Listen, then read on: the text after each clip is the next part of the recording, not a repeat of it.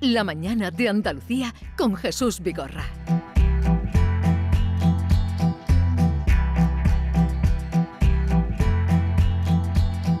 Y vamos, Yolanda, a nuestro encuentro con el juez Emilio Calatayú, eh, juez magistrado que todos los miércoles asoma por esta, por esta casa y por esta antena en Canal Sur Radio. Señor juez, buenos días. Hola, buenos días. Hola Emilio, buenos días. ¿Qué tal está? Muy buena. Pues estamos, estamos. Estamos, estamos. Vaya Eh, semanita que llevamos, ¿eh? Yo, muy tranquilo, yo con mi juicio y mi historia, Sí. pero está ahí de todo. Hay de todo. Está el patio revuelto. ¿Usted conoce Alcalá la Real? Sí, sí. Que es un sí, pueblo bonito, allí. bonito de Estaba allí verdad. varias veces, sí, estaba allí varias veces dando charlas a los padres y a los niños y todo eso. O sea que tiene un, Pero ya- tenía un recuerdo Ya veo feliz. que- Sí, sí, pero ya veo que no cunde mucho el ejemplo. Pero, a ver, ¿cómo puede ser eh, esta noticia con la que esta mañana terrible nos hemos encontrado a primera hora de la mañana de, de una niña de 14 años, porque me niego a decir ni joven, ni Sí, una niña de 14 años, 14 años. abandonada además eh, eh, en una iglesia allí en Santo Domingo la, de la Car- Desnuda. de- eh, Sí. desnuda, asesinada, en fin. Pues eso, que nos e- estamos equivocando en la educación de los chavales. Y eh, nos estamos equivocando en eso, lo que se dice vulgarmente, en la educación en valores. Y luego que las cabezas están muy, muy mal. Las cabezas están muy mal. Pero si es que es un día sí y otro también. Sí, la Si es semana que pasada es- hablábamos eh, con usted alarmados por 17 años el caso de Totana. Y ahora, eh, como decir, ¿qué, qué, qué se está? No sé. ¿Qué está es- pasando, No sé ni qué preguntarme qué. Pues nada, que las cabezas están muy mal. Y luego también yo creo, y, y no es por echar la culpa a los medios de comunicación y esto, pero el efecto dominó. Si es que ya, mira, en todos los programas de televisión, en todos los noticieros, hay media hora o 20 minutos de, de noticias malas. Todos son dramas, no, no hay 10 minutos de noticias buenas. Y esto es como los suicidios, pues sale un suicidio y se produce más, sale una cosa y se produce más. Entonces eh, nos estamos equivocando en la educación mm, de la sociedad en general.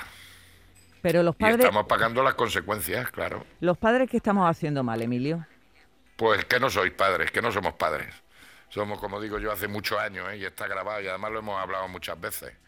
Yo siempre digo a mis hijos, yo no soy amigo de mis hijos, ni soy colega de mis hijos, yo soy su padre, y punto, para lo bueno y para lo malo. Y su madre es su madre. Y tienes que tener una autoridad, y tienes que tener el derecho de corregir a tus hijos, y tienes que tener una autoridad, y tienes que tener un derecho sancionador. Pero como aquí ya no vale el derecho sancionador, ni la autoridad, ni nada, pues empieza pérdida de autoridad en los padres, pérdida de autoridad en las escuelas y pérdida de autoridad en la sociedad. Y así nos va. Claro, Y el todo vale, y que si la intimidad, que si los derechos de los menores, pero de los deberes no se habla, de los derechos de los ciudadanos, pero de los deberes no se habla. Pues esto, así estamos. Se está cayendo, como digo yo, el imperio romano. eh, lee- leemos hoy en El Mundo las declaraciones que se transcriben del parricida de Elche, que dice: Sí. Maté a mi padre porque sabía que se iba a enfadar y a mi hermano para que no me delatara. Sí. Es decir, ya esta manera de proceder, maté a mi padre porque sabía que me iba a enfadar con 15 años y a mi hermano para que no me delatara. Bueno, a su hermano lo tuvo que casar, lo tuvo que perseguir para matarlo Sí. y después esperó fríamente a que llegara su padre, le disparó y cuando el padre estaba en el suelo diciendo ¿qué estás haciendo? le volvió, lo remató. Sí. Esto es tremendo, Emilio. Sí, pero es que eso, mira, gracias a Dios no pasa todos los días, pero pasa, pasa. Y no se llega tanto, pero yo he tenido muchos casos de ese estilo, no tan graves, pero sí los he tenido. Y yo he tenido críos que han matado a su padre. No ahora, hace años. Pero ahora se acrecienta con el tema de, de la, de, de lo que hemos dicho muchas veces, los móviles, las redes sociales. Es una droga. Segundo, es un instrumento para cometer delitos. Y tercero, es un instrumento para ser víctima de delitos. Entonces son drogadictos, drogadictos de los juegos, drogadictos de las redes. Y claro, llega un momento en que pierde la conciencia y ya está. Bueno, estamos en conversación con el juez Emilio Calatayud. Ya saben ustedes que también pueden hacer llegar sus preguntas, sus comentarios al hilo de, esta charla que un poco reflexiva sobre lo que acontece tristemente, demasiado brutal eh, en las últimas semanas. Buenos días, señor juez. Eh, yo le pregunto por qué hoy en día los menores eh, en los CIMI, y los centros de internamiento, tienen más derechos que obligaciones. Que se está poniendo la cosa que es que no le puede uno ni, ni, ni reñir un niño. Un saludo. Gracias, señor juez. Pues, eh, hombre, mm, en los centros de internamiento, cuidado, es que hay que distinguir los centros de protección de menores, que son los centros, son los menores que se encuentran tutelados por las comunidades autónomas, y otra cosa son los centros de internamiento con medida judicial, es decir, menores condenados a las medidas de internamiento. Ahí claro que se les marca una serie de pautas y, y serie de deberes y de historias, ahí no hay historias. Es como si fuese, para que se entere la gente, no son colegios, son centros de internamiento, son cárceles para menores, pero son cárceles. Ahí sí hay deberes. Ahora, los centros de protección, que son los menores que están bajo la custodia de la comunidad autónoma, son distintos, no tienen, porque esa gente teóricamente no ha cometido delito. Entonces no existe esa, esa regulación tan severa como existen los centros de internamiento. Entonces hay que distinguir cuando hablamos de centros de internamiento. A ver, eh, bueno, vamos a escuchar otro mensaje y luego seguimos en conversación con el juez Calatayud. Buenos días, Jesús y al señor juez. Una de las frases que viene al hilo que dice mucho el juez eh, yo lo escucho mucho decir que él no es amigo ni colega de sus hijos porque si no, sus hijos se quedarían huérfanos. Él es padre y siempre será padre. Si se convierte amigo o colega o como se quiera decir, mm, los hijos se quedarían huérfanos. Un saludo y, y buen programa, Jesús. Pues fíjense cómo viene, cómo es la frase exactamente, Emilio. Yo siempre digo en las charlas que yo no soy amigo de mis hijos. Yo soy, eh, yo soy el padre de mis hijos, ni soy colega ni soy amigo de mis hijos, porque si yo me convierto en amigo de mis hijos, a mis hijos los dejo huérfanos.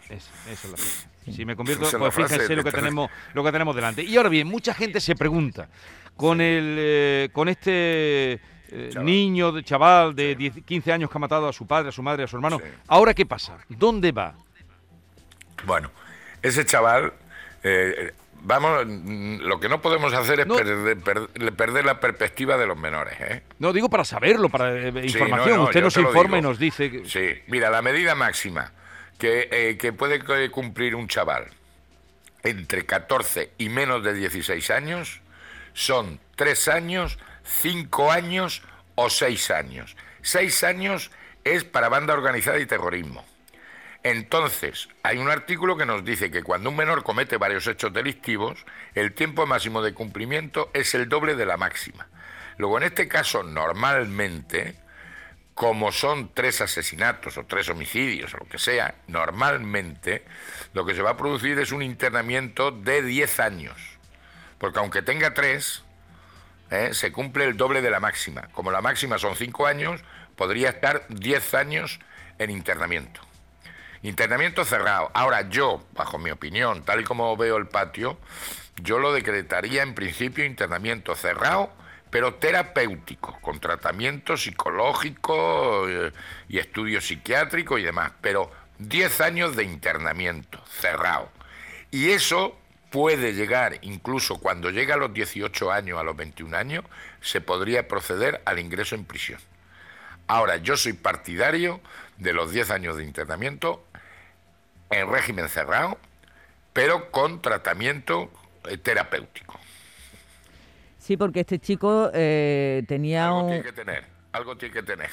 Bueno, independientemente tiene un gran enganche a los videojuegos. Después eh, estuvo varios días jugando después de cometer los asesinatos y justificó con el teléfono de la madre la falta del hermano a la escuela y la suya por diciendo que tenía COVID. Sí. es que se produce también, y a eso están los, los psiquiatras, los psicólogos, los forenses para determinar si ya confunde la realidad con los juegos y con la historia. Entonces, esa es la medida máxima que puede cumplir hoy día en, España, tal y como está la ley de menores. Y, el doble de la máxima. Como la máxima son cinco años, serían diez años de internamiento en centros cerrados. ¿Y esos centros cómo son? ¿Quién los dirige? ¿Quién los regenta? Eso normalmente eh, están, eh, son contratos de las comunidades autónomas, por ejemplo en Andalucía, pues lo hace la Junta de Andalucía con entidades privadas. Pero la responsable es la Junta de Andalucía. Entonces la Junta de Andalucía hace un contrato como centros concertados. Entonces, tenemos cuatro tipos de regímenes. Centro cerrado, el equivalente, entre comillas, a prisión. Hmm. Centro semiabierto. El chaval está encerrado, pero puede realizar alguna actividad fuera una vez que pase el fase de observación y siempre con autorización. Internamiento abierto, que sigue privado de libertad, pero el chaval puede realizar actividades fuera del centro. Y luego tenemos el internamiento terapéutico, porque tenemos cada vez chavales con más problemas de salud mental, de salud mental, adicciones y demás, que tiene a su vez los tres regímenes, es decir, terapéutico, en régimen cerrado, semiabierto y abierto. Y son normalmente, aquí en Andalucía la mayoría, son entidades privadas bajo la supervisión de la Junta de Andalucía, pero entidades privadas. Aquí, por ejemplo, no por hacer propaganda ni nada, aquí tenemos Diagrama, tenemos Meridiano y tenemos Ginso. son las fundamentales. Pero luego hay otras en, Puerto Andalucía. Pero, ¿y ahí estaría hasta la edad, cuando cumple 18 años, qué pasa? ¿Continúa en un centro? No, puede seguir privado en el centro. ¿eh? En el centro. ¿Qué, es lo, que usted en este caso eh, aconseja o recomienda? O... Sí, porque no olvidémonos que el que ha cometido un delito es un menor, ¿eh? Y un chaval, un niño, ¿eh? Lo que pasa es que, hay niños que cometen esa, gravedad de delito. Sí, pero ese niño crece. Sí. Y cuando tiene 18, ¿por qué no pasa a la cárcel? Puede pasar, puede pasar, si el juez lo considera conveniente y la fiscalía y demás. Pero no nos olvidemos que ha cometido el delito como un menor y por lo tanto es juzgado como un menor. Y la pena, la medida, tiene que ser ejecutada como un menor. Ahora, en casos excepcionales puede pasar a prisión. Pero yo no soy partidario de mandar a un chaval con 20 años o con 18 años que ha cometido un delito con 15 años a la cárcel. Porque en los centros de internamiento se puede dar mucho mejor tratamiento que en la cárcel. Ahí luego hay otra cosa que hay que tener en cuenta. Lo que pasa es que es duro decirlo y tal. Pero la percepción del tiempo de un menor no es la percepción del tiempo de un adulto. ¿Eh? Es decir, a ti te castigaban tus padres un fin de semana sin salir y te parecía un mundo. Un mundo. Y ahora, 24 horas, 48 horas que, que no puedas salir de casa, no es ningún mundo. ¿Sabes? Cuando tú condenas a un chaval de 15 años a 10 años, le estás condenando casi al 50% de su vida con su cómputo del tiempo, no con mi cómputo del tiempo. Y, en esos centros de internamiento, eh, que usted ha explicado muy bien, ¿se facilita el estudio o, sí, no? Sí, no, no, se facilita el estudio, se facilita la formación profesional y en su caso se da tratamiento mm. psicológico, psiquiátrico, es decir, que tenemos profesionales en esos centros que pueden cubrir las necesidades. Y si además hace falta el auxilio de la mm, eh, medicina pública, de la sanidad pública, también se llevan a, los chavales a, todo lo que haga falta. Emilio, cuando... Pero claro que, se, claro que se facilita la formación y la educación. Y la educación, eh, vamos, la académica. Claro que sí. Cuando terminan de estar en estos centros, es verdad que salen eh, y no, no aparecen en ningún sitio que han estado recluidos ahí. Sí, salvo los delitos de sexuales, el menor no tiene antecedentes penales. Bueno, eh, nos hablaba de que eh, este, este chaval eh, lo pondría con tratamiento. En la lista actualizada de enfermedades de la Organización Mundial de la Salud, por primera vez, Emilio ha incluido la adicción a los videojuegos en su apartado de desórdenes mentales. Pues mira, ha debido de oír mi conferencia, pero ha tardado 15 años en decirlo, pues yo lo vengo diciendo hace 15, 20 años, ¿sabes? Que está grabado, como dice mi tito Miguel, por la gloria de mi mae, que lo tengo yo grabado en todas mis conferencias, este tema. Pero hace años. Ya os lo he comentado alguna vez. yo hace tres o cuatro años tuve un chaval que, por lo mismo del wifi, para que su madre no se fuese de la casa, le dejó la casa la mano atravesar la mesa de la cocina con un cuchillo. Oh. Y otro que le pegó una paliza a su madre ciega y le rompió el, puente de la nariz. Que eso pasa con frecuencia. No a tanto, pero pasa con frecuencia. Y cada vez más. Cada vez más. Y yo ya os he dicho que a mí me han reconocido chavales que durante la pandemia se han pegado 18 horas diarias enganchados a los móviles, a las redes, a los ordenadores y a la historia. Pues claro, con niños de 14, 15 años se convierten en adictos. Lo que usted, es una droga, es una droga, es una droga, es un instrumento para cometer delitos y es un instrumento para ser víctima de delitos. Pero si la mayoría de los adultos también están enganchados a, las maquinitas, al móvil, ¿o no? Sí, sí, sí, sí. Mm. Pues ya está, si es que eso es lo que pasa. Entonces, a mí se han metido conmigo porque digo que hay que violar la intimidad de nuestros hijos. Pues claro que hay que violar la intimidad, y lo he dicho muchas veces. Como toda la vida nos han violado nuestra intimidad los padres.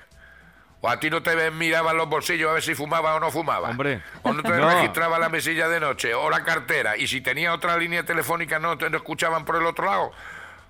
Lo que pasa es que, es que ahora la vida de los niños está en los móviles y en las redes. Pues claro que hay que controlar lo que hacen nuestros hijos, claro. Y si no, pues no le compren móviles. es que eso es lo que pasa, es que queremos, como dicen en mi pueblo, chocotajá. Y no puede ser chocotajá o chocolate o tajá, pero no puede ser chocotajá. Y aquí queremos tenerlo de todo, no controlarlo, claro, muchos derechos, pocos deberes, los padres ya no son padres, son coleguillas porque les da miedo decir que no, las escuelas igual, aprueban ya sin estudiar, pues un cachondeo. ¿Yo para qué voy a estudiar si sé que voy a aprobar? Y mira, este niño se va a cabrear su padre. ¡Hala! Le pega dos tiros o tres tiros. ¡Hala! Venga, ¿y ahora qué? Antes te miraba tu padre y no hacía falta ni que te tocase. No, es que no, ni, con una mirada basta. Es que lo primero era niño, eso no se toca, eso no se hace. Bueno, espero que esta reflexión que usted ha hecho aquí no caiga en, en, el vacío, en saco roto de los padres que nos estén escuchando.